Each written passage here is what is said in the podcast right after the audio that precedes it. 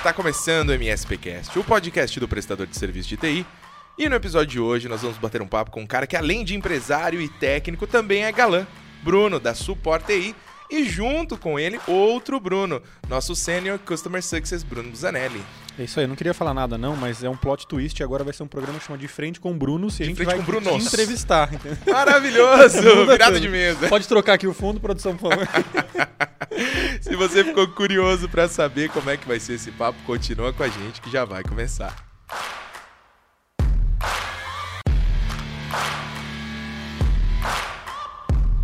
Muito bem, vamos começar então o nosso papo de hoje. Primeiro, obrigado Bruno, obrigado por estar com a gente, obrigado por aceitar esse convite, obrigado outro Bruno Tamo aí. também por estar com a gente novamente e dizer que é um grande prazer receber vocês, em especial nosso parceiro fantástico da Suporte TI. Bruno, bem-vindo e é isso aí, vamos bater um papo hoje. Imagina, eu que agradeço o convite. Legal.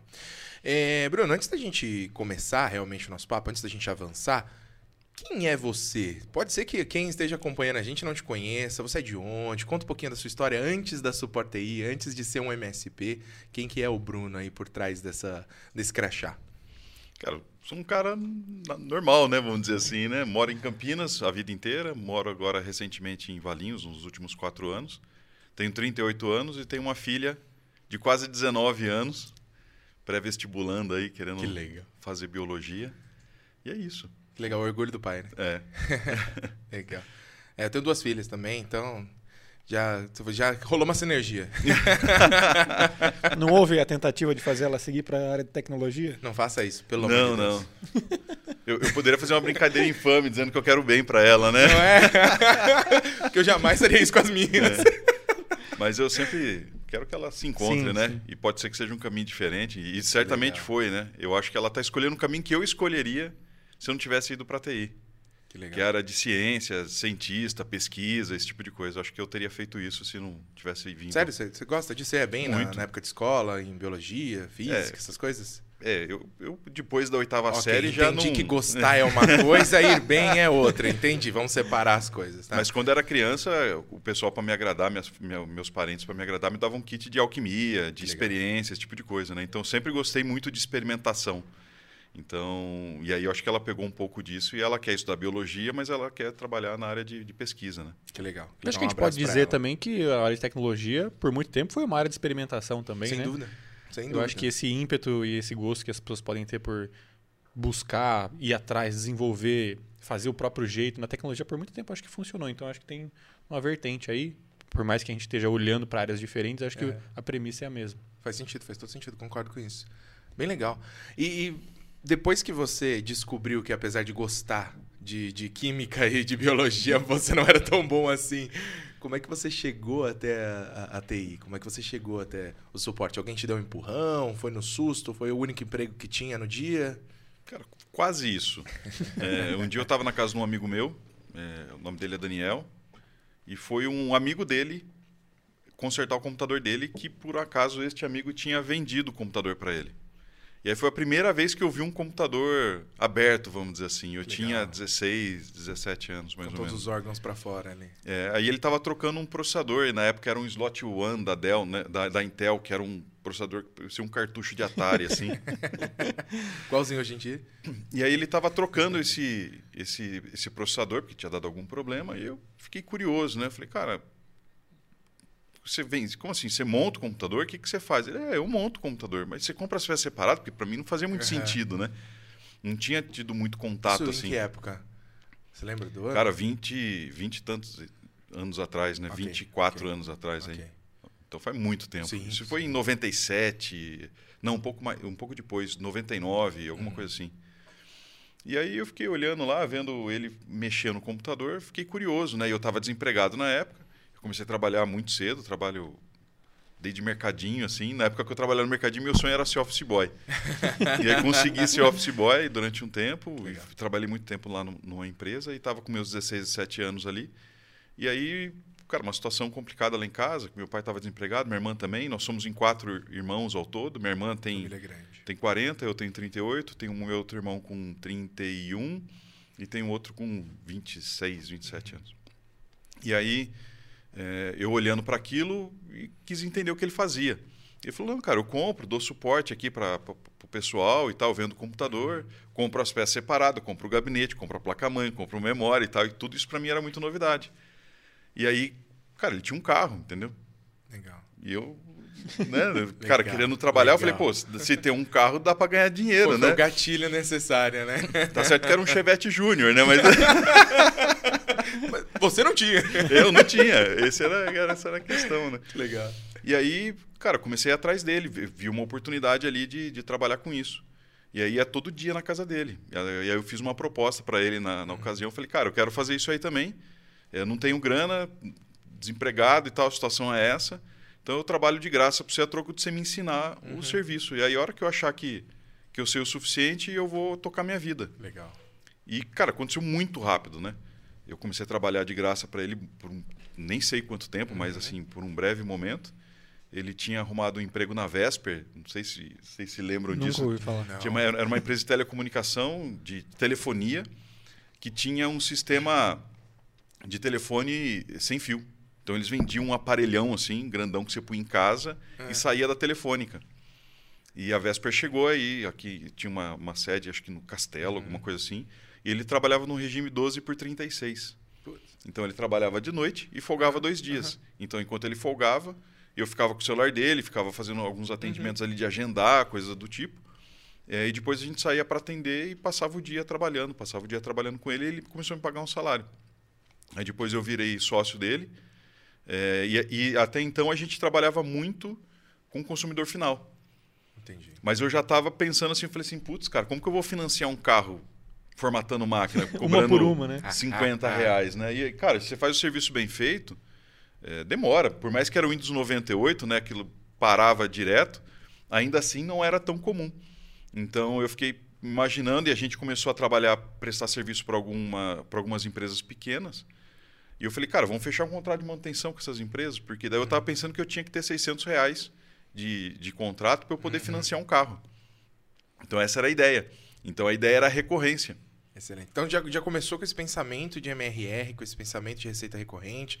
Talvez não soubesse o nome na época, mas a ideia já era essa. Sabia que tinha que ter aquele pingadinho todo mês, senão não era certo. Isso, por- justamente por conta do ciclo, né? Então imagina assim, se eu conserto seu computador hoje e eu volto a consertar ele daqui 90 dias, cara, quantos clientes eu tenho que ter para conseguir ter os 600 reais É para financiar um carro? Num É ciclo muito. de 90 dias, né? É, e supondo que seja 90 dias, né? Uhum. Pode ser mais. É, pode ser muito mais, né? Você não tem previsão, você perde a previsibilidade. E tem garantia, né? Então, sei lá, você resolve um problema de vírus. Ele vai e pega outro vírus em dois dias. Como Tem que você fala voltar. que a culpa é dele? Pois é. Quer dizer, até é, a gente sabe que sim, sim, mas é difícil.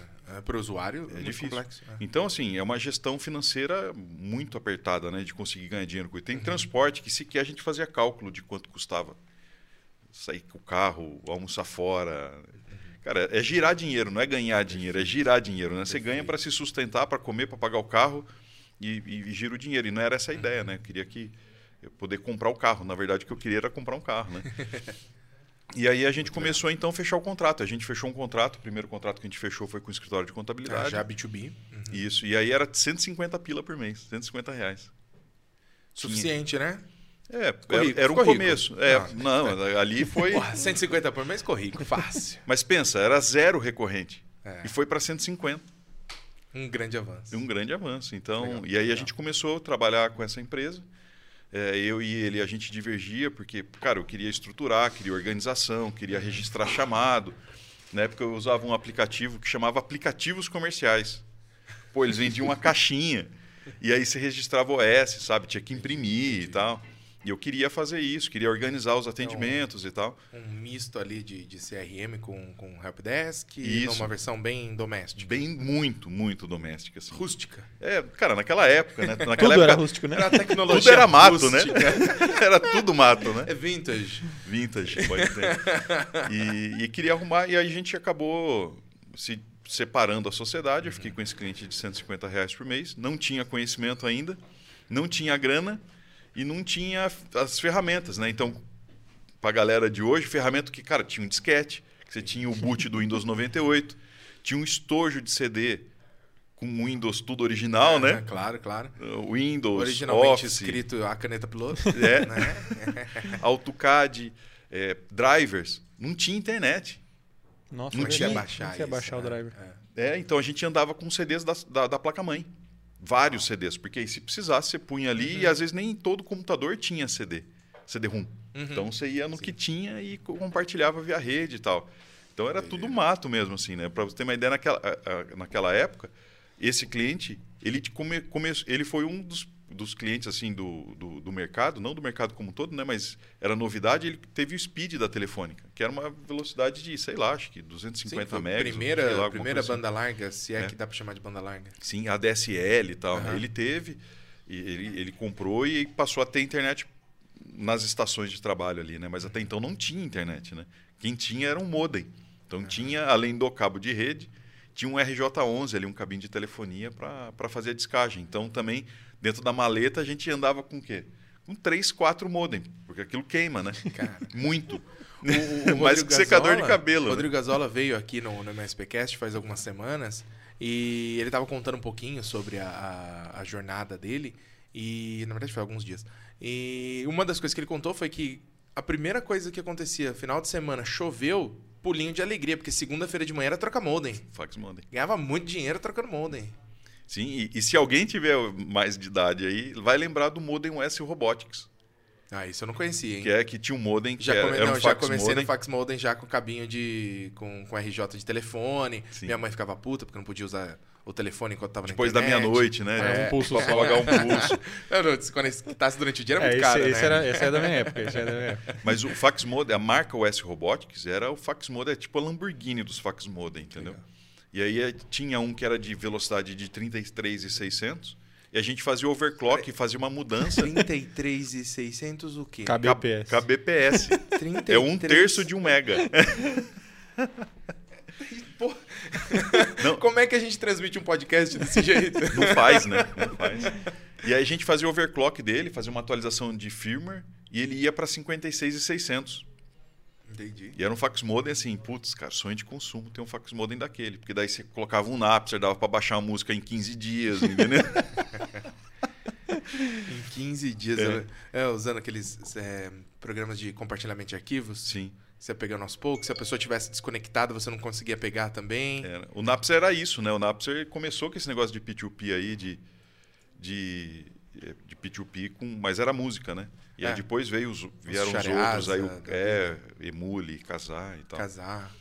Lembro disso. Exato. Que legal, que legal. Puta, então você já tá no mercado de TI desde de muito novo. Você, É. pegou, você pegou toda a evolução. 20 da e poucos anos aí, né? É. Minha vida inteira. E aí co- comecei a fazer esse trabalho, começava com o cliente, ia com uma chave Philips no bolso. Que eu lembrando com meu irmão essa semana, meu irmão é barbeiro, fui lá dar um talento na barba, né, para vir para cá. Aí conversando com ele, eu falei, eu vou fazer, eu vou participar de um podcast, e tal. E ele a gente tava lembrando de algumas coisas, ele falou: "Cara, essa chave tem na casa do pai". Tá lá até hoje. Ele falou assim: "Eu vou eu vou emoldurar e vou dar para você". Que demais, que demais. Porque era o que eu ia, não tinha o disquete, não tinha o CD, não tinha maleta Aham. e quase não tinha dinheiro pro ônibus. Então punha a chave Philips no bolso e falava assim, cara, pelo menos Pelo menos o abre o gabinete eu abro, entendeu? Era essa Legal. loucura. Puta, que legal, que legal, que legal. É a história da maleta do Gasola, né? Que É. ele ia com uma maletinha de ferramenta É. consertar computador. Com direito a martelo. Você chegou a pegar a época do martelo? Não, do martelo não. Funilaria a gente não fazia. Desamassar seu, seu gabinete aqui, que o funcionário chutou. É. Segundo o Rodrigo, era pra abrir impressoras. E eu acho que é porque quando ele tava puto, ele dava umas marteladas na placa. Vamos ver se funciona agora esse negócio. Tratamento de choque, né? muito legal, muito legal. Mas a, a Support TI, ela foi fundada quando? Eu não sou o fundador da Sportei. O fundador Não? da Sportei é o Marcelo.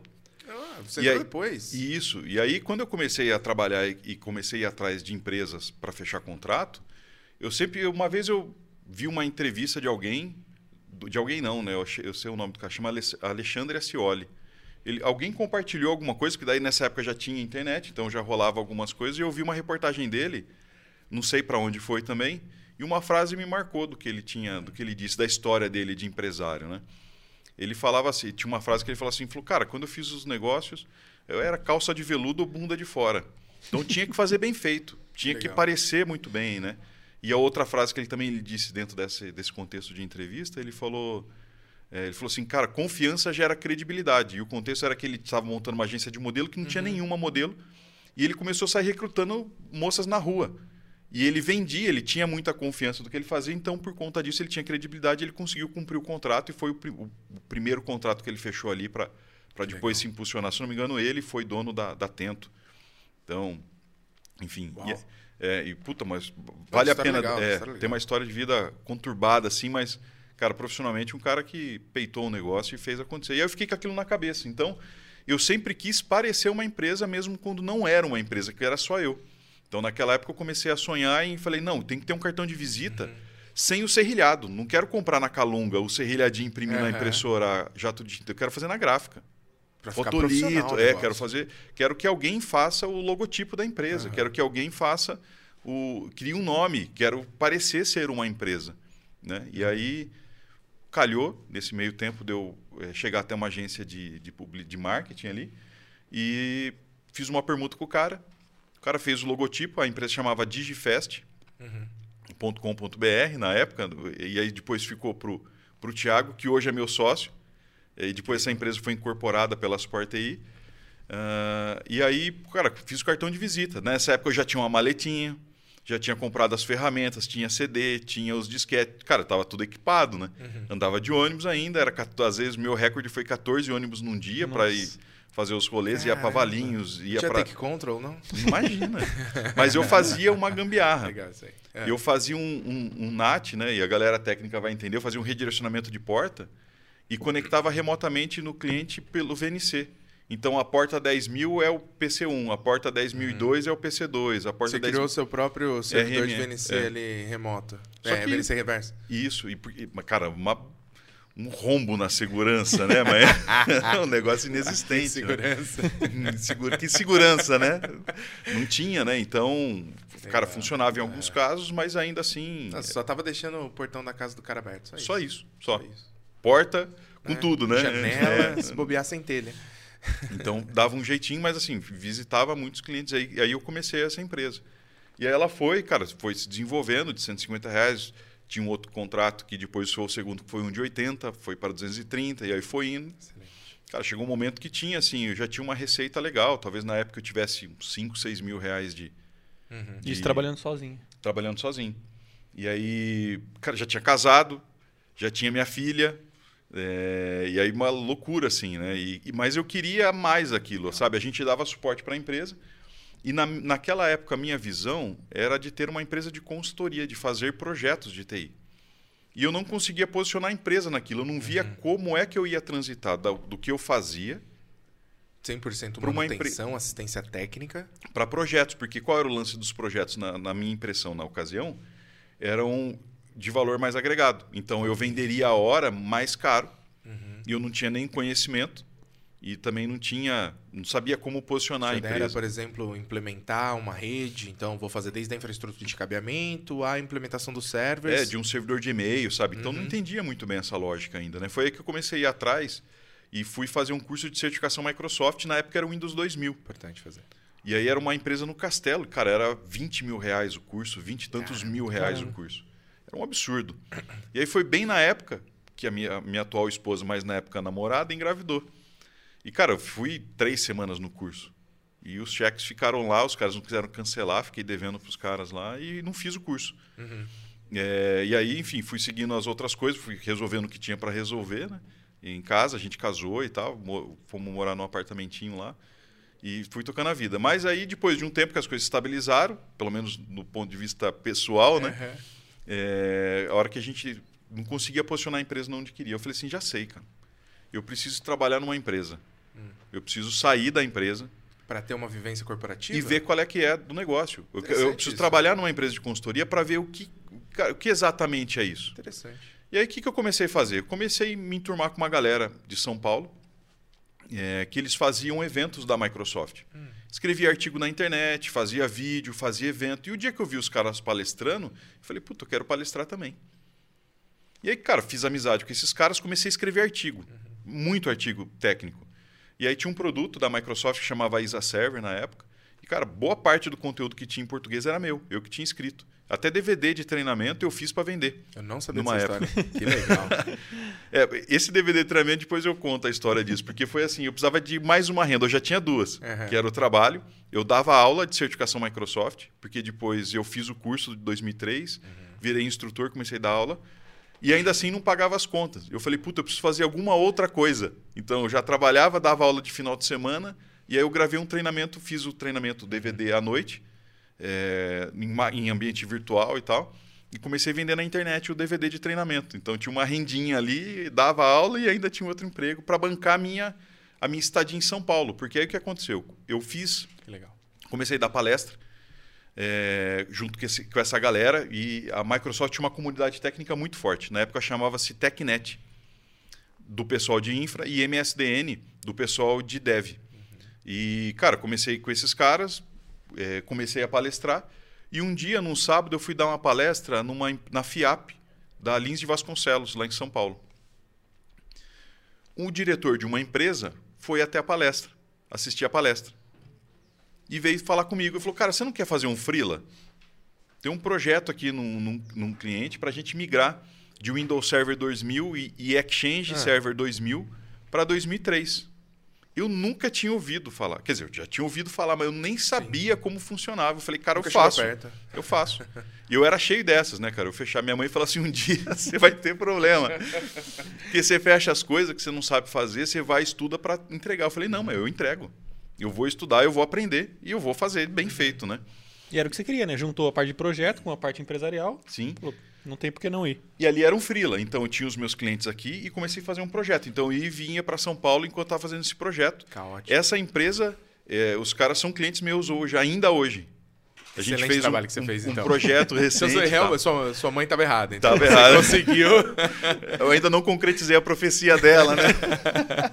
Fidelizou. E aí eu fiz, a gente fez esse projeto, fiz lá o, o, o trabalho para eles.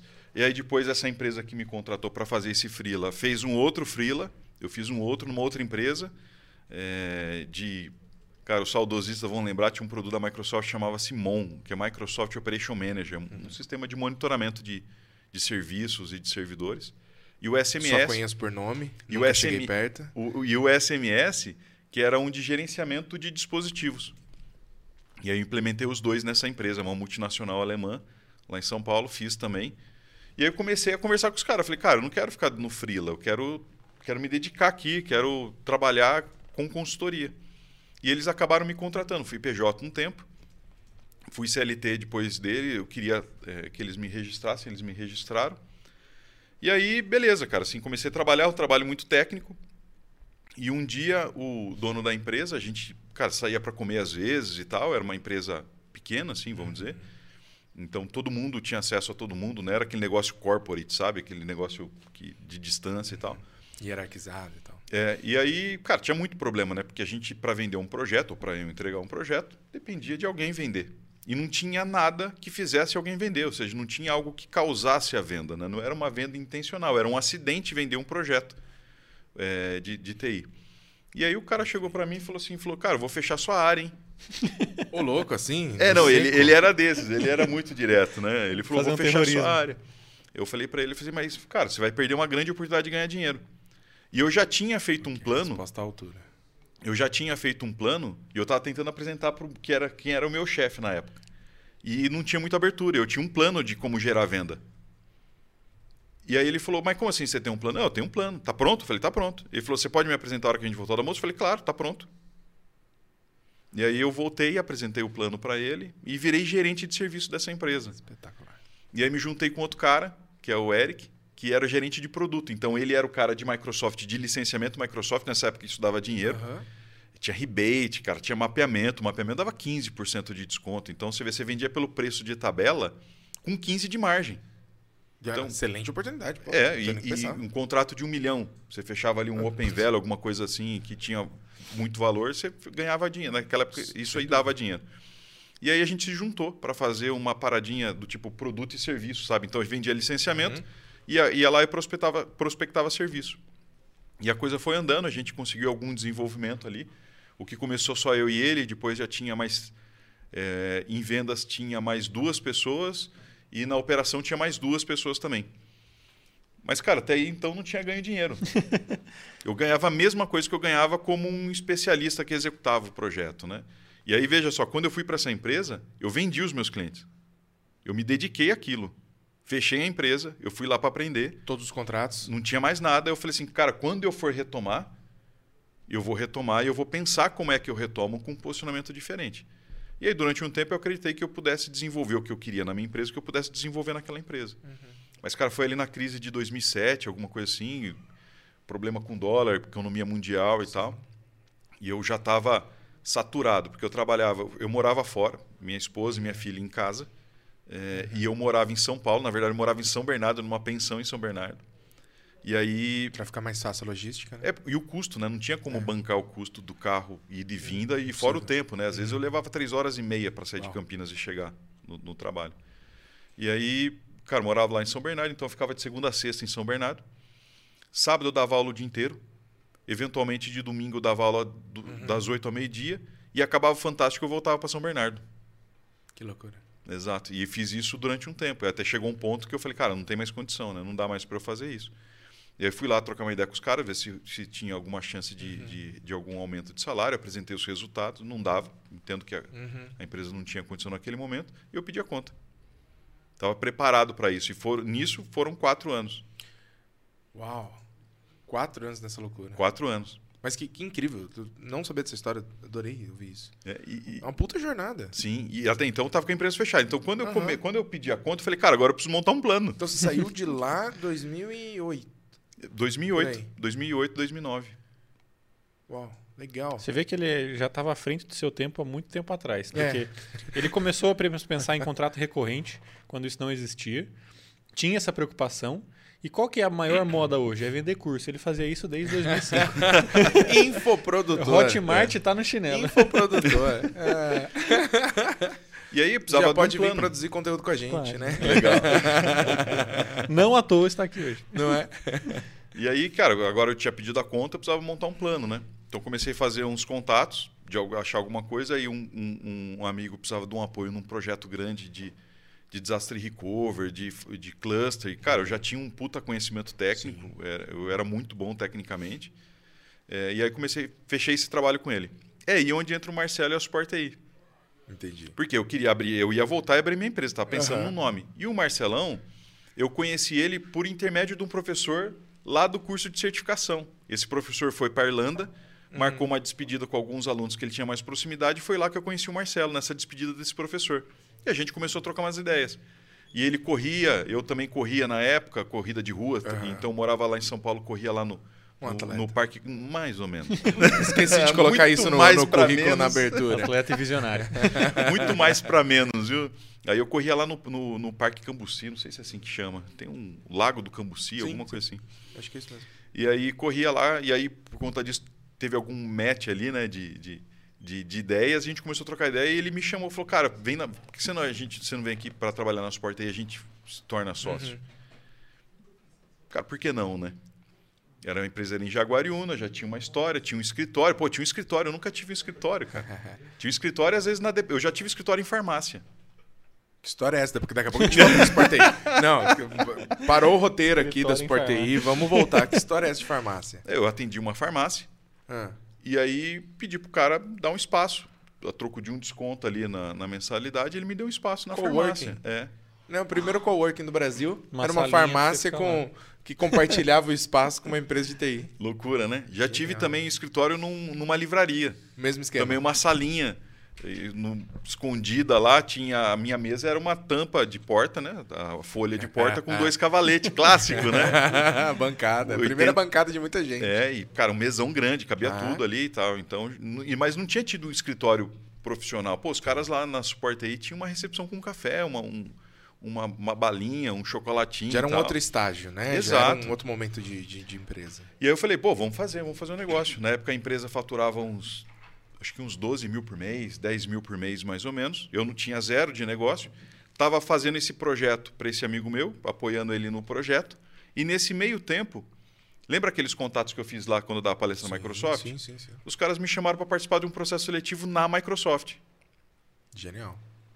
Aí eu fui lá participar do processo. Claro. Falei, Vai vamos- deixar passar um negócio desse? Vamos ver o que, que era. Não era para trabalhar como, né? efetivamente como um funcionário Microsoft, eu era um terceiro da Deco, né, que era Uhum. a empresa. Mas eu fazia, aí eu fui contratado para trabalhar aqueles, na Microsoft. Aqueles contratos temporários que eles fazem com um terceiro, já para aquele projeto em específico? Não, é pra... eu não fui para trabalhar na área técnica. Eu fui para trabalhar na área de marketing como um cara técnico. Então, os eventos da Microsoft Ok, por de demonstração de produto, eu que fazia as palestras demonstrando o produto. É o Faz- engenheiro de vendas É um hoje. engenheiro de vendas. E eu que fazia isso. E aí eu fazia isso não de servidor, eu fazia Uhum. de SharePoint na época, eh, fazia de Office, fazia do Link, que é o, o vô do, do, do Teams. Aham. Enfim, fazia essas coisas. E eu fui trabalhar na Microsoft trabalhando na Support TI. Então eu nem cheguei a ficar na Support TI. Porque entre terminar aquele projeto que eu ia terminar e dedicar na Support TI, Aham. eu comecei na Microsoft e fiquei trabalhando nos dois. E o Marcelo ficou lá. E o Marcelo continuou tocando e eu também continuei trabalhando. Eu fui para fazer a parte comercial e vendendo. Aí fui com, com- com os contatos que eu tinha, a gente foi vendendo e, cara, a gente saiu ali de 100 mil de faturamento e foi Nessa para época quase você já entrou como sócio ou entrou como o cara do comercial? como sócio para cuidar do comercial, Ok. o Marcelo para cuidar eh, da área Do técnica e tinha um outro sócio que era o Rogério que cuidava do administrativo O financeiro. Rogério não faz mais parte. Não faz mais parte. E aí, cara, a gente saiu de 100, cento e poucos mil de faturamento, talvez uns 150 mil de faturamento, e a gente foi em um ano para quase 800 mil de Uau. faturamento. E no lance da receita Não, recorrente. Que resultado. Em quantos E- funcionários? Você lembra na época? A, a gente, quando eu entrei na, micro, na, na, na Support TI, a gente tinha um funcionário só. Além do sócio. Um técnico e três sócios. Isso. Quatro pessoas trabalhando, 800 mil de, de receita. Não, não, não. Nessa Isso no época era começo. cento e pouco. Ah, É, ok. E fechava negativo, né? Então a gente não Claro. tinha lucro quando eu entrei, não tinha lucro. E aí foi justamente essas novas receitas que começaram a impulsionar. Porque, vamos dizer assim, a empresa tem um custo mínimo, né? Uhum. Então você pode reduzir o que Independente do número de pessoas, você vai ter o aluguel, você vai ter Sim. energia elétrica, você vai ter carro. Isso. Então estava justamente naquele momento do desafio de, de conseguir atingir o zero, né? Então você vem no negativo, o desafio é você conseguir É diminuir. a primeira onda equilibrou. É. Exato. E aí, com, esse- com essas novas receitas, a coisa equilibrou e a gente começou a contratar pessoas. Então, aí a gente contratou uma pessoa para ficar alocada num cliente, que foi um projeto. Aí começou com outros que, era, que não tinha um profissional dedicado, era um profissional compartilhado, que era um contrato de horas. eh, de licenciamento SPLA, que é um aluguel de licenças Microsoft. Então, eu comecei a trazer todo aquele conhecimento que eu passei nessa empresa que eu trabalhei, eh, que foi eu sempre uso isso como referência assim para mim, né? Porque se eu tivesse me preocupado com o salário naquela época, eu não tinha aprendido tudo que eu aprendi. E o meu pensamento naquela época foi assim, cara, eu posso não ganhar nada aqui financeiramente, mas o conhecimento eu levo comigo. Claro, e vai usar no próximo. Exato. É. Então, e foi isso e, e isso fez muita diferença para mim na trajetória como um todo, assim, né? Eu- Tudo que eu aprendi lá. Então, por mais que eu não tenha ganho dinheiro, tenha que dado aula, vender DVD de treinamento, cara, fazer um monte de coisa para conseguir complementar a renda e ainda não fechava a conta, ainda assim, tudo que eu aprendi lá, isso foi servindo de base e de estrutura para as coisas que eu fiz a partir de então, né? E é a mesma premissa de você ter começado lá com o seu amigo que abria computador. Você falou, cara, vou te ajudar, É. não me paga nada e eu, eu É, aprendo. Vai me ensinando. Exatamente. vai me Conhecimento ensinando. vale muito Estágio. mais que dinheiro, né? É um estágio ali, né? Muito legal, muito legal. Acho que assim, é- é- essa parte da, da tua vida que acho que pouca gente conhecia, com certeza pouca gente conhecia, é uma aula, é incrível. Então, anotei um monte de coisa. Você percebeu enquanto estava falando, tá digitando aqui. Tá escrevendo um livro Anotei um monte de coisa e, e- e é realmente muito legal. E eu acho que ouvir isso que a gente conversou até agora e o que a gente ainda tem para conversar é algo que pode mudar a vida de muita gente. Muita gente que ou está começando ou que está num momento de, de transição, pensando em, poxa, será que realmente é o melhor caminho? Será que o mercado de TI, o mercado MSP é uma boa estratégia? Eu devo continuar? Não vou? Putz, está difícil. 12, 14, 16 horas por dia trabalhando. É, eu, eu acho que esse, esse toque aqui da, da conversa, levando para esse lado de educação, de aprender, de se aprofundar, de se aprimorar e colocar tudo isso em prática no próximo projeto, e depois no próximo, depois no próximo, é uma lição de vida. E quero convidar quem está ouvindo a gente, obviamente, a compartilhar esse episódio com seus colegas de trabalho, seus sócios, seus seus colaboradores ou seus chefes, compartilhar nos grupos de eh, estudo ou de profissionais. Eu sei que todo mundo sempre tem aquele grupo no Telegram, no WhatsApp, no Facebook, né? ou o pessoal eh, do curso, ou da empresa, ou dos colegas, ou de um evento que já participou. De verdade, pessoal, compartilha. Porque essa lição que a gente está aprendendo aqui com o Bruno hoje não é fraca, não é pequena. Não é pequena. Me surpreendi com esse episódio de hoje e acho que muita gente pode aprender muito com essa conversa. E uma coisa muito legal também que a gente observa que você vai um pouquinho no, no sentido contrário e eu achei que é uma ideia muito uma sacada muito boa porque hoje é muito tem muito da, da ideia e da premissa de assim cara sai do seu do seu trabalho do seu emprego atual e monta o seu negócio hoje vende-se muito essa ideia de empreendedorismo Todo mundo tem que, que é empreender. muito fácil basta ter uma reserva e um investimento que sua empresa vai dar Uhum. certo e o Bruno não falou cara eu sozinho eu vou até aqui. Se eu quiser melhorar desenvolver ganhar experiência e estruturar eu preciso ir para uma empresa. Mesmo que talvez num primeiro momento não como dono ou como sócio mas eu preciso ter essa vivência e levar minhas ideias para uma empresa maior que possa sustentar o que eu quero para aquela empresa. Então também pensem nisso. Às vezes, muitos MSPs falam assim: não, eu vou sair, hoje eu sou um técnico, vou abrir meu próprio MSP, porque eu acho que é fácil e que vai dar certo. Mas a gente vê que, na maioria dos casos, a gente não tem uma infraestrutura tão completa para sustentar um negócio MSP por muito tempo sendo sozinho. Então vale muito também a reflexão de, cara. Eu entendo que você ter o seu próprio negócio possa ser uma visão muito tentadora e um futuro muito bacana caso ele dê certo.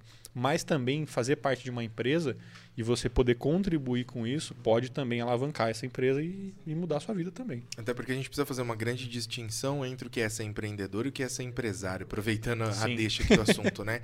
Eu acho que muita gente sonha em ser empresário, né? Que é o que você está comentando. Quero ser empresário, quero ser ter minha própria empresa, ser meu próprio patrão e acabou. Simples assim. Vou ganhar tudo e vou ficar, vai ficar tudo só pra mim e vou jogar golfe. Vou ficar rico. né? É como a gente sempre brinca, né? Vou largar tudo, vou jogar golfe. Mas você ser empreendedor não necessariamente é ser empresário. E essa jornada é empreender. é Você realmente organizar ah, o qual é o próximo passo, saber controlar seus custos, saber controlar eh, a tua receita, pensar o que, que você precisa hoje para ter uma receita recorrente lá na frente, enxergar a recorrência é essencial. E isso é uma coisa que pode parecer um clichê, mas receita recorrente é a base da saúde financeira da tua empresa, é a base da saúde financeira do teu trabalho. Se você não tiver receita recorrente, você tá ferrado. Pra não usar fudido, porque não pode usar esse termo no podcast, né? Porque é baixo calão essa Você tá palavra. ferrado no mês que vem. É. Esse mês pode estar tudo Esse- bem, mas, mas você tá mês ferrado no tá mês que vem. ferrado. Então, cara, a gente precisa necessariamente ter esse tipo de visão e acho que por isso, de novo, é uma aula, é importantíssimo muita gente ouvir isso e quem estiver ouvindo a gente, compartilha porque ainda tem muita coisa pra gente conversar com o Bruno aqui. Legal. E quando você chegou na Suporte aí, você sentiu que já havia essa visão de MSP? Já Sim. tinha alguma utilização de ferramenta? Como é que foi o contato com vocês com esse, com esse mundo? Cara, não tinha uma ferramenta, mas tinha um, um- um- um aplicativo que o Marcelo tinha desenvolvido, é, sei lá em que linguagem que ele tinha desenvolvido, mas que tinha um extrato ali que ele mandava para o cliente e tal. É, e tinha e a proposta do Marcelo com a Sport TI, porque ele, o pai dele tinha uma loja de, de comércio de, de, de, de informática. E ele queria ir para a área de serviço e prestar um serviço Porque de um qualidade ali deu no muito interior. dinheiro, né? Sim, também já deu muito dinheiro, né? Inclusive PC usado, né? Novo era muito caro, então a revenda tinha muito negócio, ela é igual o carro, né? Sim. E, sim. Cara, hoje não vale nada, né? A gente via naquela época, né, o japonês jogando o computador fora, né? O carrinho controle remoto. Falei assim, cara, vou lá no lixo. coisa no lixo. É, porque prestava ainda, mas porque não tinha valor, né? Aham. É, e computador é assim hoje, né, cara? Você É usa. isso aqui- mesmo, é isso mesmo. Não serve E- mais nada. E o Marcelo queria prestar um serviço de qualidade ali no interior, ali em Jaguariúna, dali, ali pela região.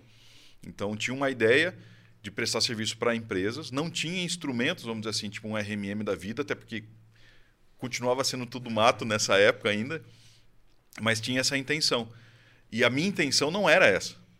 A minha intenção era vender consultoria. Aham.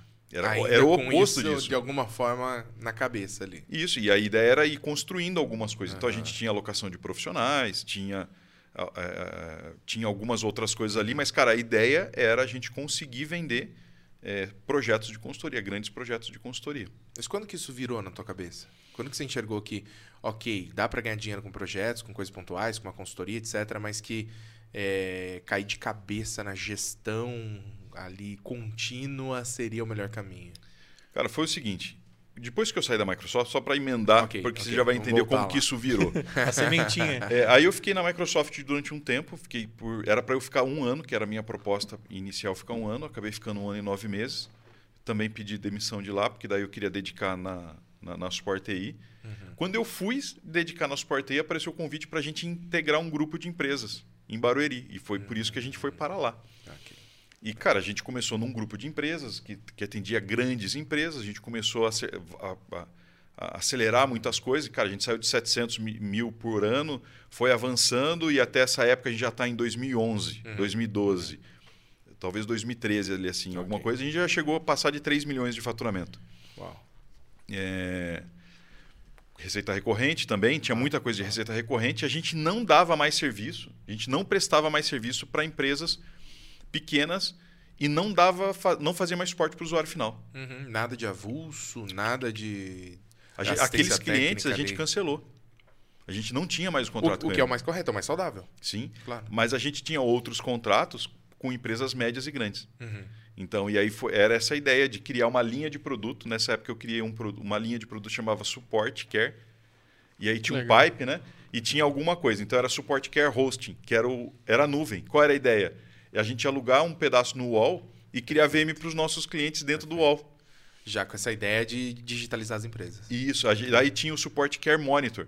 Lembra do MON que eu implementei lá? Sim, sim. O sim. MON evoluiu virou o System Center Operations uhum. Manager. Então a gente tinha o, o muito usado por isso. muito tempo. E aí tinha isso licenciado em SPLA, que era um modelo uhum. de licenciamento, e a gente punha um appliance no ambiente do cliente. Então era um RMM nosso, vamos dizer assim. com, com direito a, um pedaço dele na rede, né? Sim, sim. Legal. E ficava lá, né? Porque tinha que ficar por, por conta da arquitetura do produto. Uhum. Então, aí tinha o Sport Care Premier, que era um pacote de horas com uma metodologia de manutenção preventiva, de, de, de troubleshoot. Foi uma coisa que eu aprendi na Microsoft. Então, conheci a galera, que foi um, um pedágio baratíssimo que eu paguei na minha história, assim, porque, cara, aprendi demais tanto na outra empresa que eu trabalhei quanto na Microsoft, as pessoas que eu conheci, a oportunidade de, de palestrar para eventos gigantescos que a Microsoft promovia. Viajei o Brasil inteiro fazendo essas palestras, participando desses eventos. Uhum. Cara, era assim, terça, tinha época de evento que era terça no estado, quinta no outro, sábado no outro. Uau. Era loucura, mas era uma delícia, eu adorava fazer aquele trabalho lá. Preparar, e, e, no sábado eu estava falando para um pessoal técnico e durante a semana eu estava falando para sócios de empresas, para diretores de empresas. Então isso me deu uma bagagem muito grande. E aí quando a gente entrou no grupo lá então de empresas, é, cara, a gente tinha um volume, a gente discordava de algumas coisas de gestão. Eu sempre fui muito conservador assim com relação à, à gestão financeira. Cara, tem que sobrar dinheiro. Porque você pode falar o que você quiser.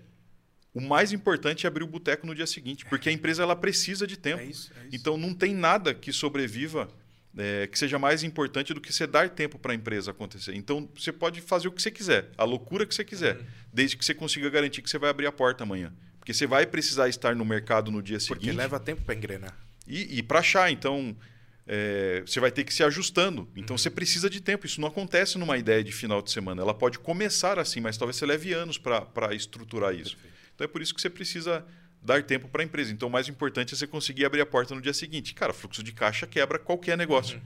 Você pode ter saúde, mas se você não tiver dinheiro líquido para pagar a conta, ao longo do tempo você vai falir o seu negócio. Sem dúvida, acho que isso, inclusive, talvez seja o maior erro do, de quem está começando. Sim. O maior erro que a gente vê são as pessoas fechando as portas, desistindo de, de, de continuar no mercado de suporte, não porque o mercado de suporte é ruim, mas porque não soube controlar o próprio caixa, não soube controlar o seu primeiro ano de vida. Sim. Né? Tem estatísticas que mostram que a maior parte das empresas fecham no primeiro ano, é. nos primeiros 12 meses. Que loucura. Né? Falta de programação total. E aqui e fora, né? É. A estatística fora do Brasil também não é muito não, melhor não é do que aqui. Não é só uma realidade nossa, né? É uma realidade do processo de desenvolvimento de um negócio. Uhum. E hoje eu acho que as coisas são é, é, acaba ficando pior por conta de, de, influências, né? Então você vê o cara é, numa condição com uma empresa de seis meses. Uhum. Cara, esquece isso, entendeu?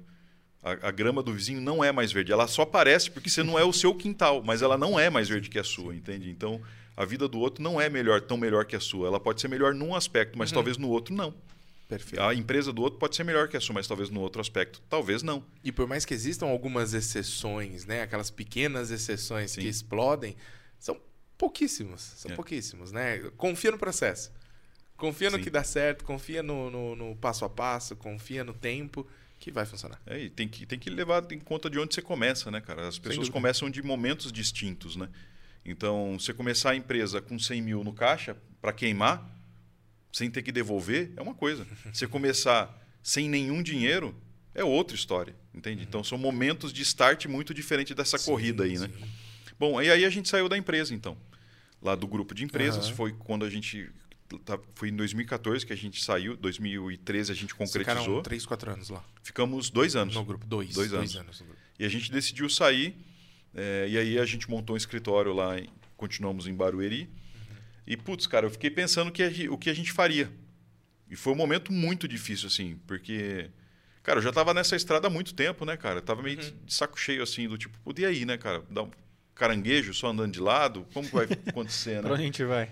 O que, o que a gente vai fazer e tal? E como fazer com que isso funcione? Porque, cara, pode ser que eu não tenha competência para realizar o meu sonho. E eu preciso estar disposto, neste momento, a enxergar essa realidade.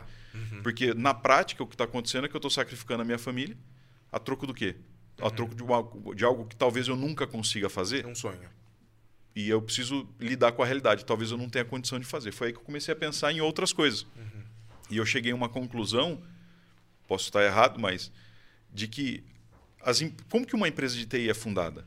Cara, Rodrigo era um cara técnico, abriu uma empresa. assim, é, não- Quantos são assim? A história é a mesma. É De igual. todos. De todos. Só que as empresas elas não fecham ou não deixam de se desenvolver porque elas não têm expertise técnica.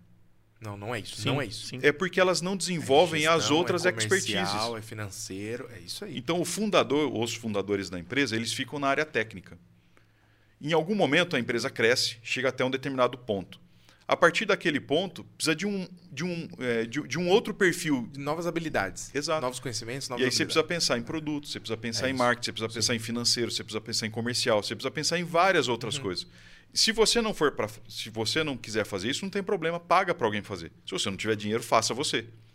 Então foi aí que eu pensei, eu falei assim, cara, eu preciso Perfeito. virar mais empresário e menos empreendedor, porque o empreendedor constrói, vamos dizer assim. né? Uhum. O empresário faz Mas isso dar dinheiro, a né? gestão e a visão de longo prazo É. ali é realmente ser empresário. Sim. E aí, cara, eu não fiz faculdade, né?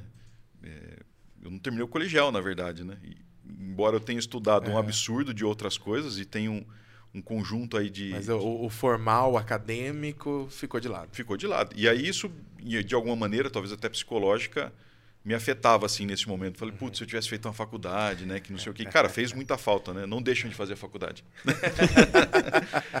Mas aí eu fui atrás de, de estudar e comecei a pensar no que eu então eu faria. E aí cheguei numa conclusão de que assim, numa empresa de consultoria, qual é o grande problema da consultoria? Ociosidade. Então, Sem você dúvida. tem um projeto que está alocado por 30 dias, um exemplo. Gigante que vai consumir um tempo absurdo. que pegar no dia gente extra, seguinte, Você não inclusive, tem o que fazer e seus técnicos estão parados. Né? Exato. E aí você vem no seguinte: bom, qual é a chance de eu diminuir a ociosidade? É fazer fila de espera. É. Pensa num restaurante. Se o restaurante não tem fila de espera, tem mesa vazia. Mesa vazia é igual a ociosidade. Certo? Então é um prejuízo que ele está tendo ali. Então o que, que o restaurante pode fazer? Ele diminui o tamanho dele. Então tem tá sempre lotado e gente esperando. Só que se você não é um restaurante bom o suficiente para justificar o cara ficar duas horas na fila, ele não vai ficar, ele vai embora. E aí qual é a questão? Numa empresa de consultoria, ou você já tem um nome muito consolidado no mercado, ou eles não vão esperar você fazer o projeto, eles vão atrás de outro. Que incrível essa analogia. Que incrível. Adorei. Serve pra tudo. Sim. E aí que eu falei, falei, cara, consultoria não é uma pegada, não vai dar. Porque, cara, quanto tempo eu vou levar para construir um nome? Muito difícil, né? Pra galera ficar na sua fila, né? É. É. Então, não tem jeito, cara. Então, eles vão ter que esperar para eu fazer o projeto. Tipo, eu fecho agora, cara, daqui seis meses eu te vejo, beleza? Eles não vão esperar. Não tem por que eles esperar, eles vão atrás de outro. Claro. Então, eu falei, cara, consultoria não é um- uma questão. Aí pensei em outra coisa. A gente está mexendo com nuvem Microsoft desde 2000 e, sei lá, agora na com rolha. Desde antes de chamar nuvem. Quando começou, né? O BP, chamava BPOS, né? O Office 365 chamava BPOS, desde essa época. E eu estava vendo que tudo ia ir para a nuvem. Falei, putz, cara, vai acabar servidor do cliente. E o meu contrato hoje é para servidor. Se eu não vou ter servidor no cliente, eu vou vender o quê? Perfeito. Eu falei assim, mas o usuário vai continuar, né? Ah, isso aí, gestão. gestão das estações e suporte para o usuário. Exato. Eu falei assim, não, então vamos montar um, um- um- um- alguma coisa, produtinho. cara, que não é consultoria. Eu preciso ter um objeto de venda, porque uma das coisas também dentro do ciclo comercial dife- que é difícil na consultoria, na consultoria você vende o nome da empresa. E não necessariamente do tipo migração de exchange para não sei o quê. O resultado final para cada cliente é diferente, né? Exato. Então, como que você cria uma, uma campanha de marketing de forma objetiva, com problema e solução? Como que você faz isso em consultoria? Não faz. Não faz, entendeu? Não faz, Tecnologia é é, tudo muito difícil. personalizado. né? E, e é muito amplo, né? Você vai falar assim, não, vamos falar de Windows Claro. Server 2019. Cara, você vai ficar um mês falando de funcionalidades disso. Então não dá para criar uma campanha. Logo, como é que eu controlo o ciclo de venda? Como é que eu controlo o meu processo de venda se eu não consigo ser específico na hora de vender? Então fui juntando tudo isso de não ser consultoria, de ter que dar suporte ali para a estação de trabalho, porque servidor está morrendo, é, de ter um produto, de, de ter uma dor mapeada, uma dor conhecida e uma proposta de solução também conhecida. Fui juntando tudo isso, junto com estudos, né, cara? Fui estudar muito, estudei muito. É, Canvas, modelagem de negócio, Customer Development, que é uma metodologia de um cara chamado Steve Blank, que é um cara que é, trabalha com startups no Vale do Silício Há muitos anos. há muitos anos e, e ele chegou numa conclusão de que as empresas parece óbvio né mas assim as empresas não quebram por não ter um bom produto elas quebram por não ter um cliente. E aí fui estudar a metodologia dele. Cara fiz muita coisa fiz o que eu não tinha feito até então. Modelar. e aí fui modelando o negócio fui fazendo os estudos pesquisei clientes eh, coloquei MVP para rodar do nosso na nossa oferta de serviços gerenciados que a ideia no começo era ser totalmente Uber assim você paga pelo que usa não era Sem, sem um valor fixo é, ali. tinha um valor muito pequeno por dispositivo. Ok. Mas a partir de então, é sob demanda, é Uhum. sob demanda. E aí os clientes, putz, cara, isso aqui não ficou legal, Uhum. porque não tem, consigo ter previsibilidade. Eu falei, beleza, então não dá certo essa ideia. Aham. O- os relatórios que a gente tem, eu fiz esse estudo, apresentei para o cliente, ver o que, que ele achava, enfim, fui fazendo o processo de validação de ideias, né? Uhum. E fui estruturando o negócio para, de fato, criar o que a gente tem hoje como serviços gerenciados. Né? Isso foi na época de 2014, até isso levou um ano e pouco, mais ou menos, porque eu fui Ok. até mais do que isso. E aí o que eu fiz? Antes de vender, eu vendi para os clientes da base. Então eu transformei todos os clientes que nós tínhamos Uhum. Em modelo. clientes de serviços gerenciados. Perfeito. Aí quando esgotou a base, eu, aí eu considerei contratar um time comercial. Aí novamente estudo, fui pesquisar e montar um processo comercial. Cheguei até a metodologia outbound, que Uhum. e- Para fazer a prospecção. exato, e montei um processo, contratei as pessoas, dividi tudo certinho ali e tal, e a gente começou a primeira onda de colocar isso na rua e foi é, 2017, talvez, alguma coisa assim. Ok. E, Ok, e, mas cara, assim, e, o- cinco e anos. com o dinheiro muito medido, né? Podia ter feito antes, podia, cara. Mas e aí? Lembra? O importante é abrir no risco. dia seguinte, É, né? é.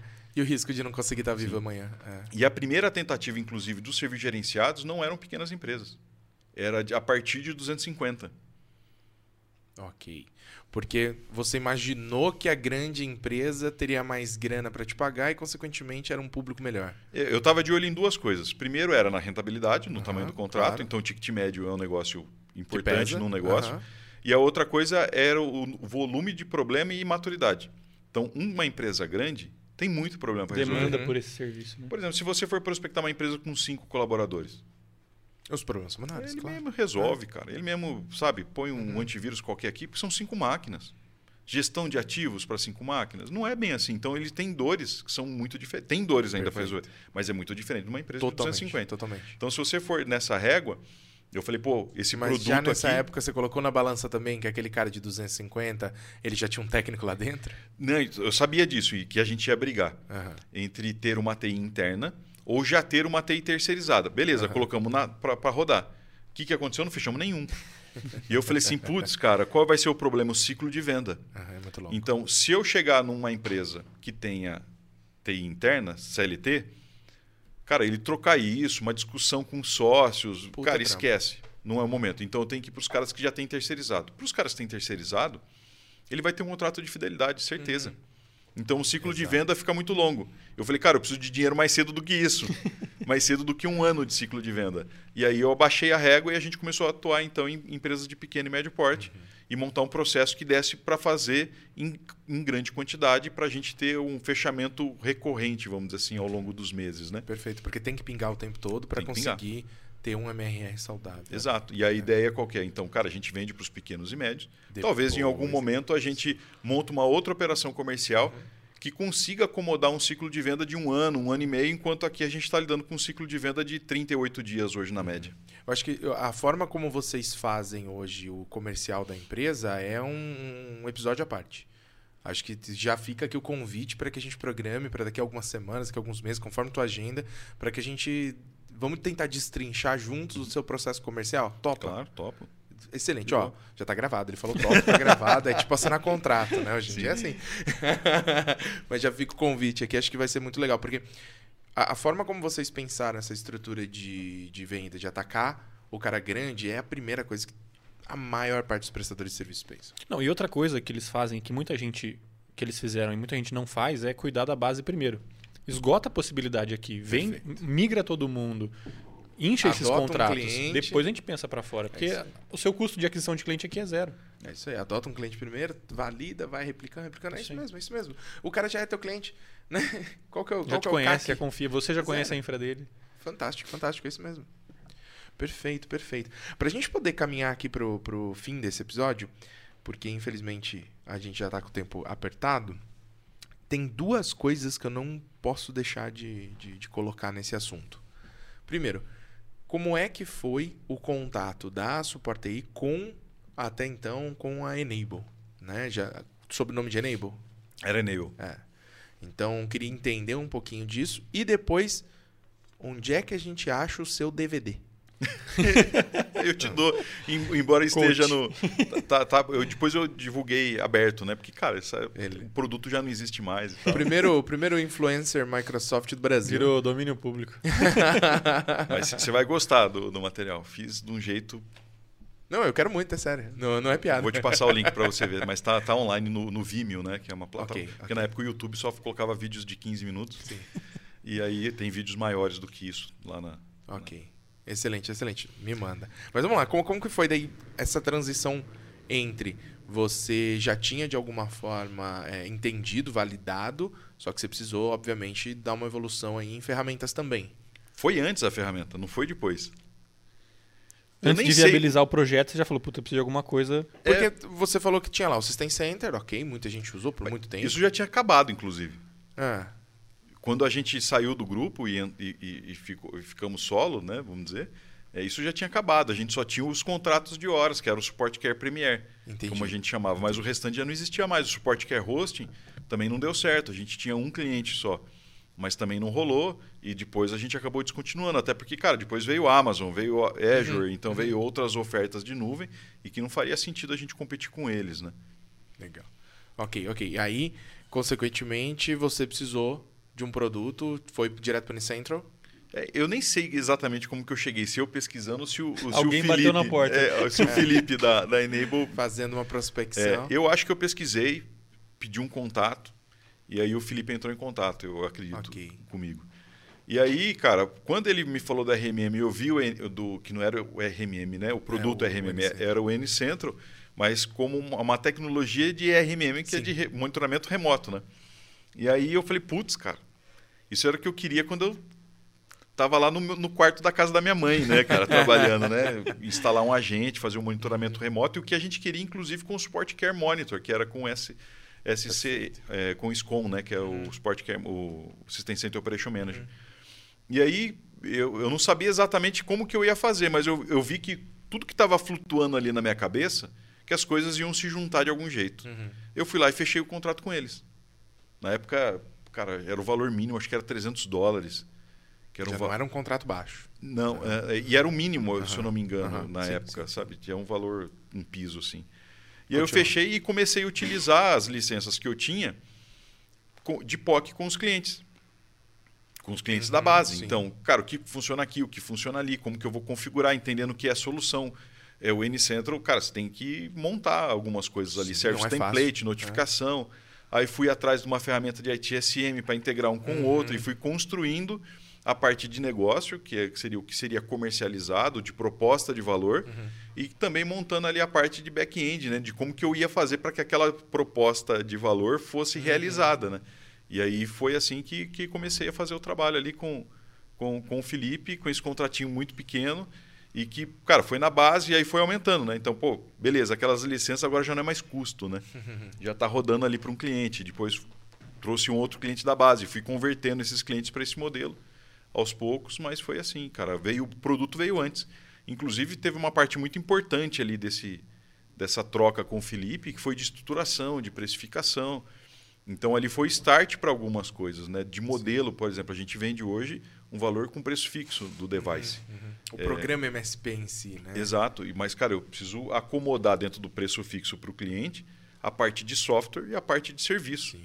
Então, quantos minutos a gente gasta por des- desktop? Uhum. Quantos minutos a gente gasta por servidor, por dispositivo de rede? Cara, tudo isso tem que entrar na Tem que ser precificação. é. Então, aí, cara, montei uma coisa louca lá na- numa planilha de um curso que eu fiz no Sebrae de oficina mecânica. De precificação de serviço para uma oficina mecânica. legal. Aí eu peguei as ideias, montei uma planilha minha e a que a gente usa até hoje de precificação. É a calculadora de vocês. Que da É, hora. que mas da hora. comple... cara, toda ajustada, complexa, assim, com- ficou complicado, né? Mas hoje é fácil de operar. Trocou lá a chave de boca por, por alguma outra coisa na planilha. E, mas a ideia, né, a síntese ali da, da teoria, eu consegui aprender nesse curso do Sebrae. Que legal. Deixa eu perguntar uma coisa rapidinho que me surgiu. Quando você fez esse primeiro contato com a Enable e você adquiriu esse contrato mínimo, o seu pensamento na época foi: vou assumir o custo e colocar na minha base e ver o que dá? Ou preciso reajustar o contrato deles para colocar uma ferramenta que vai ter um custo operacional no serviço maior? Ou não vou fazer isso agora porque eu vou diminuir minha margem? Não, Qual que foi a iniciativa disso? o, o primeiro ponto foi assim, cara, eu vou pagar e vamos ver o que dá. Eu vou apagar e, Legal. vou, e, e eu vi que, que aquela ferramenta era uma parte importante dentro da modelagem do negócio como um todo. Então eu não sabia ainda como repassar. Não tinha a planilha de precificação, foi ficar pronto meses, muito tempo depois. Mas eu precisava entender tecnicamente da solução e eu vi que a solução em si, é, do, o, jeito né, de só instalar um agente, enfim. Eu falei, cara, é, é aqui. Como vai ser? Eu não sei ainda. Então isso é um Entendi. investimento, ou seja, eu vou pagar do bolso, do caixa da empresa e vou desenvolvendo e vou vendo como que as coisas vão acontecer ao longo do tempo. Porque é necessário para a venda do produto. Sim, é a mesma coisa que contratar uma pessoa. Você contrata alguém no comercial, que você nunca teve alguém no comercial, o que, que você faz? Cara, você tem que pagar Investe o salário de alguém. treina. Exato, você tem que investir a pessoa antes dela, dela vender, efetivamente. Então a ferramenta também foi muito nesse conceito. Cara, eu preciso incorporar ela aqui, ver o que é que eu vou explorar dessa ferramenta e como é que ela vai me ajudar a entregar essa proposta de valor que eu montei aqui nessa modelagem de negócio, que nada tem a ver com técnico. Tem a ver com entender o cliente, tem a ver com entender as dores que o cliente tem. E qual é o problema que ele está disposto a pagar para você resolver. Perfeito. Então, é com base nisso, cara, agora você faz o que você quiser. Se você quiser fazer na mão, se você quiser colocar uma pessoa para ficar olhando o device a cada cinco minutos se o AV está atualizado, você faz, não tem problema. Sabe, desde que você entregue a proposta de entregue, valor. Agora, se você fala assim, putz, é muito caro, né? Eu pagar para alguém ficar olhando Ok. cinco minutos. Então, Paga uma ferramenta. então É. contrata uma ferramenta que faça isso por você, que você vai diminuir o seu custo. Porque a outra parte é depois que você entendeu que o cliente está disposto a pagar X para resolver aquele problema, é como é que você ganha dinheiro com isso. Então, o seu Reduzindo teu custo, custo. faz toda a diferença que é, É para você ganhar, porque o preço que o cliente está disposto a pagar tem restrição. Ele está disposto a pagar um pouquinho mais, um pouquinho menos, tem uma variação. Uhum. Mas então você precisa ser inteligente para conseguir colocar o seu custo de maneira que sobre dinheiro para você. Você tem que ganhar dinheiro fazendo isso. E E, não entender que talvez ele só pague isso por conta da forma que você entrega, né? Sim, talvez sim. sem ferramenta eu não vou, não estou disposto a pagar tanto assim. Você precisa vir aqui uma vez por semana, pode ser que eu te pague um pouco Perfeito. A menos. entrega é menor, a receita é menor. E a percepção também, né? É. Assim, é, a percepção do que você faz né, para o cliente também é importante. Ele precisa enxergar algumas coisas que, que são feitas. E isso eu acho que tanto a gente como o mercado como um todo falha muito. A gente comunica muito pouco. A gente subestima a capacidade dos clientes de entender. Então a gente não se dá o esforço de traduzir um pouco o tecnês é, para que a pessoa possa entender, mas é chegar no meio do caminho, não é traduzir, ficar criando analogia Sim, com pipoca, sim, com seja lá o que for, sabe? Não é exatamente isso. As pessoas são inteligentes, elas têm condição de Aham, entender. aham. E a gente precisa ter intenção de comunicar isso, para que as pessoas consigam entender o que você faz, consigam entender o outro lado de lá. É essa comunicação que vai trazer uma melhor percepção sobre o que é pago para o prestador de Sem serviço. dúvida. É a pessoa conseguir entender o que você faz. Uhum. Porque se ele só olhar assim, ah, não sei, cara, eu pago ali X reais por mês, eu sei que não dá problema. É insuficiente. Essa Porque- foi a melhor definição de demonstrar valor que eu já tinha ouvido. é isso. É isso. Porque se ele não perceber o que você está entregando, não adianta. Sim. Ah, Você nunca vai conseguir valorizar aquele serviço, você nunca vai conseguir ter é, uma, uma receita que, que condiza com, com o que você espera, né? Sim, com o seu sim. objetivo. E conversa com a realidade do prestador que fala assim: eu não posso cobrar isso aqui do meu cliente. Claro que você não pode, porque da forma que você entrega hoje, ele não vai pagar isso aqui. Aham. Você não tem um serviço formatado que você pode vender por 150 reais por dispositivo. Hoje você faz visita técnica, cobra por hora, 60 reais a hora, e ele está pagando por conta da forma que você entrega. Talvez você só vai conseguir aumentar esse budget se você demonstrar o que você está fazendo a partir de agora de uma forma diferente. Sem dúvida. Muito bom, muito bom. Caraca, que aula hoje. Que legal. Pena que é rápido, passa rápido, né? Pois é, na verdade já passou mais de uma hora. Está atingindo aqui o limite do nosso episódio de hoje. E vai ficar a questão do DVD pendente. Aí tá fácil de resolver. e já fica aqui o convite para que a gente tenha um segundo papo, porque realmente tem muita coisa ainda para a gente conversar. Eu gostei muito, muito mesmo. Obrigado por topar essa loucura de vir aqui para o estúdio. A gente está gra gravando em Itu, né? É, sair da sua cidade, sair da sua empresa, vir para cá para gravar com a gente e dividir um pouco desse conhecimento, dividir um pouco da sua experiência com, com todo mundo. É, foi incrível, obrigado por isso, obrigado por aceitar essa loucura. Imagina, eu agradeço o convite, para mim é um prazer estar aqui. Não é trabalho nenhum, é um prazer realmente poder compartilhar e de alguma maneira contribuir com alguém que esteja precisando de alguma informação. É um, é um privilégio. Excelente, excelente. Obrigado por isso. É, bom, o MSPcast ele continua em todas as nossas redes. É, você pode encontrar os nossos episódios no Spotify, no Google Podcasts, no Apple Podcasts e vários outros agregadores. Escolha o que for da sua preferência. Não deixe de compartilhar esse episódio. Se você gostou da história do Bruno, se você gostou desse bate-papo entre Brunos, é, compartilhe com a sua empresa, compartilhe com seus colegas, compartilhe nos grupos que você participa. Eu tenho certeza que essa mensagem pode ajudar alguém. Ajuda a gente a levar essa mensagem mais longe. Vamos lá, facinho de compartilhar, tá? Se você está usando o Spotify, não esquece de deixar lá sua estrelinha. Coloca lá quantas, quantas estrelinhas você dá para o nosso episódio e para o nosso programa.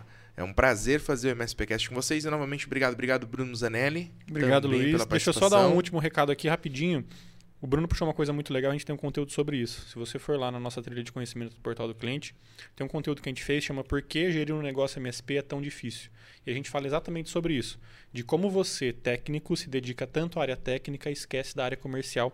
E isso torna um grande problema dentro da sua empresa. Então, a gente aborda muito essa questão e vai fundo nesse estado de flow que a gente chama, que é você conseguir se dedicar igualmente a vários setores da sua empresa ou ter pessoas que façam isso.